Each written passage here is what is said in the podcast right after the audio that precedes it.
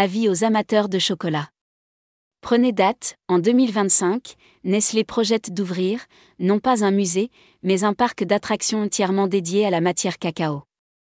La multinationale suisse confie avoir planché sur un projet d'un tout nouveau genre qui prendra vie dans la région de la Gruyère.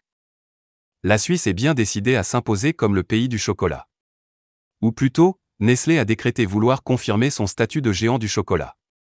Pour ce faire, l'entreprise voit les choses en grand avec l'ouverture d'un parc d'attractions. Le projet est attendu pour 2025, rapporte le journal suisse Le Temps. En réalité, le plan de cette future destination gourmande dispose déjà de ses bases. Nestlé compte en effet agrandir la maison Caillé, où l'on produit du chocolat depuis près de 200 ans. Installée à Broc, c'est la plus ancienne chocolaterie de Suisse. Elle se situe au nord du parc régional de la Gruyère, où l'on fabrique le fameux fromage. L'usine abrite aussi un musée du chocolat.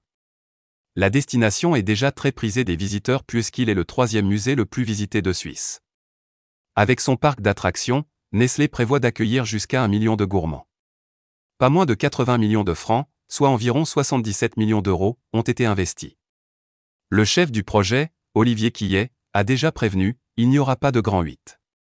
Le parc s'articulera davantage autour d'un parcours pour mieux comprendre l'histoire du cacao et sa production. Nestlé voit les choses en très grand.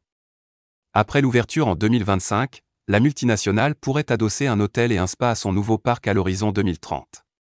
Nestlé n'est toutefois pas la seule entreprise suisse à revendiquer son ADN chocolaté.